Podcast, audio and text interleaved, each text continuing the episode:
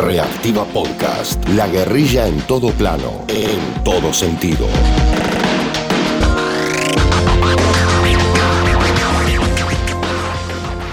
Desde el 13 de marzo de 2020, con las medidas de seguridad sanitarias. Sebastián Silva, músico en Kofkof, gestor cultural CLAE, organizador de eventos, comunicador independiente, dirigente gremial. Se suspende el Montevideo Rock, este, cuando estaba ya terminando de armarse y al otro día íbamos a tener las actividades con entradas vendidas, todo. Se suspende el Montevideo Rock y a partir de ahí la industria de la música, los artistas, el arte en general no pudo volver a trabajar en un 100% como lo hacía previo a la pandemia.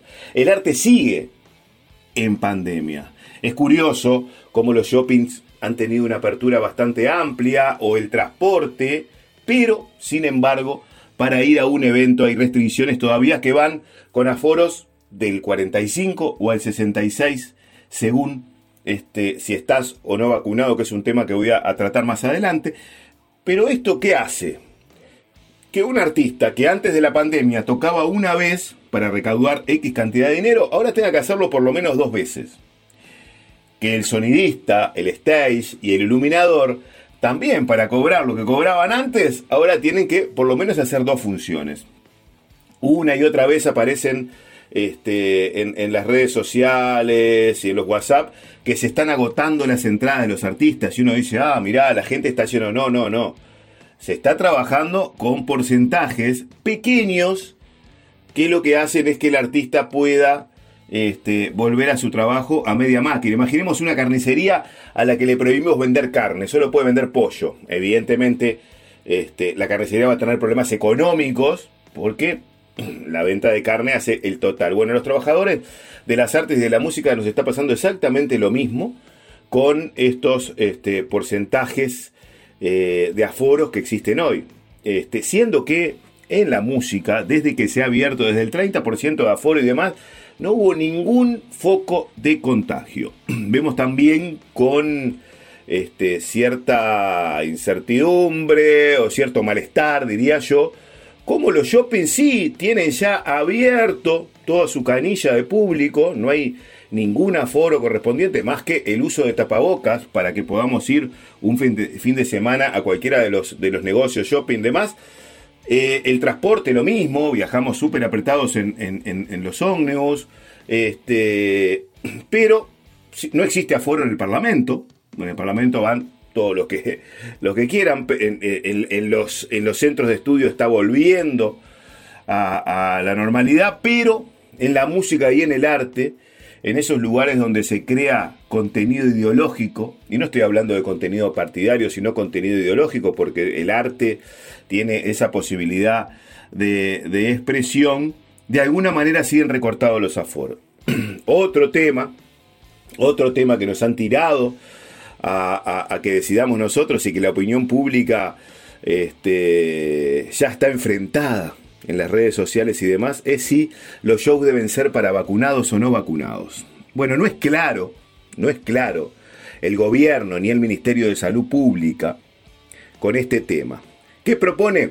Un aforo de 45% para los shows que son para todo público y uno de 66, 21% más para los que son solo para vacunados. Pero no lo deciden ellos, sino que lo tiran a los productores, a los artistas, para que sean quienes decidan y para que entre nosotros estemos discutiendo si es para vacunados o no vacunados, si somos buenos o malos, si somos quienes coartamos la libertad o no. Y señores, señoras, quiero decirles que esto tiene que ser potestad del gobierno y del Ministerio de Salud Pública.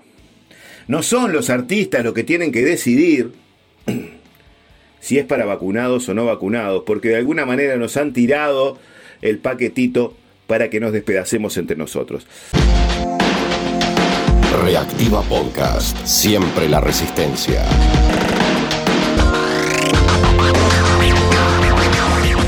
¿Qué sucede, por ejemplo, con los espectáculos de No Te Va a Gustar, espectáculo de Jaime Ross, que se han anunciado que serán solo para vacunados.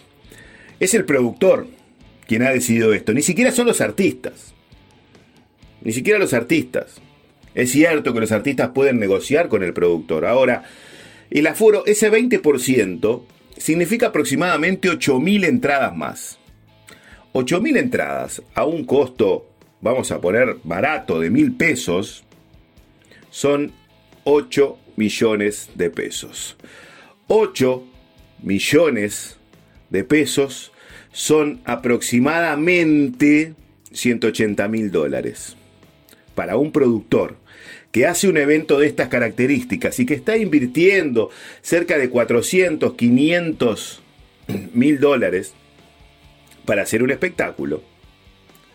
Una diferencia en el punto de equilibrio de 200 mil dólares es un montón.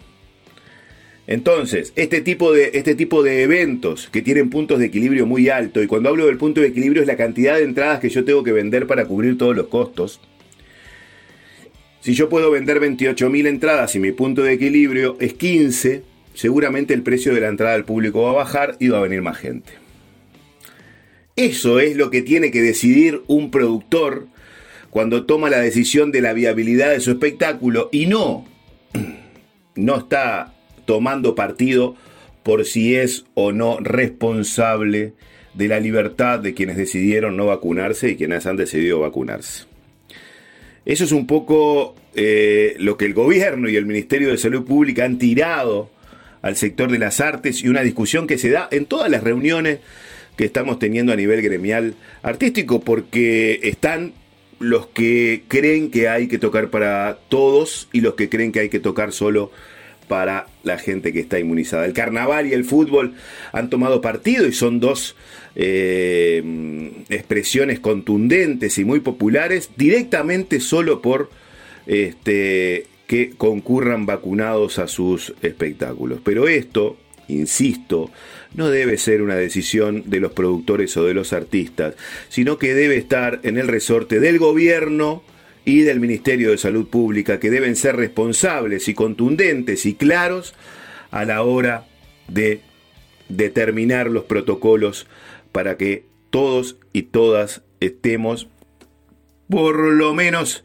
eh, yendo a, nuestros eventos y volviendo a nuestra vida normal este, con, los protocolos que nos aseguren este, la salud, pero también con protocolos que sean claros y no hagan que seamos nosotros los que estemos discutiendo por temas y responsabilidades que les corresponden a quienes nos gobiernan.